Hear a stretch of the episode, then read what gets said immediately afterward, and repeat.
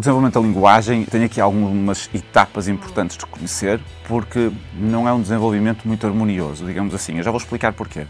Inicialmente, as crianças aprendem a compreender, aprendem o código das palavras eh, ouvindo, e vão ouvindo, interiorizando, interiorizando, e vão falando à moda delas. Só depois de perceberem que os sons que eles emitem podem ter significado, é que fazem este clique. Começam a usar a linguagem de forma intencional. E isto acontece entre os 9 e os 12 meses. As crianças não falam aos 6 meses. Dizem mamã, mamã, mamã, mas não é mamã.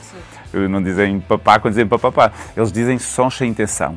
Entre os 9 e os 12, eles começam a estar atentos e a ouvir os sons e a perceber que têm significados. E a partir dos 12 meses começam a querer usar também.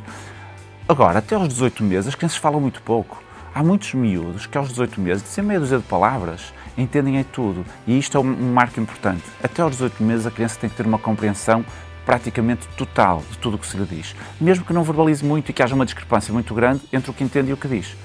Alguns entre os 18 meses e os 24, a criança começa a querer expressar-se, a imitar, entrar naquela fase do papagaio que imita tudo o que lhe dizem, e depois vai trazendo palavras novas e usando até adequadamente.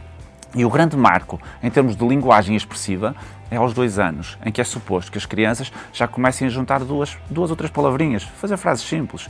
Mamadá, o popó do papá, uh, quero água, coisas assim simples.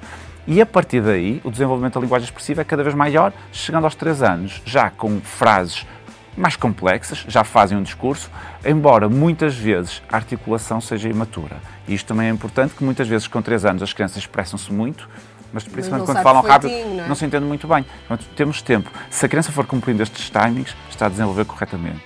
Se não for cumprindo, tem que estar um bocadinho alerta. M80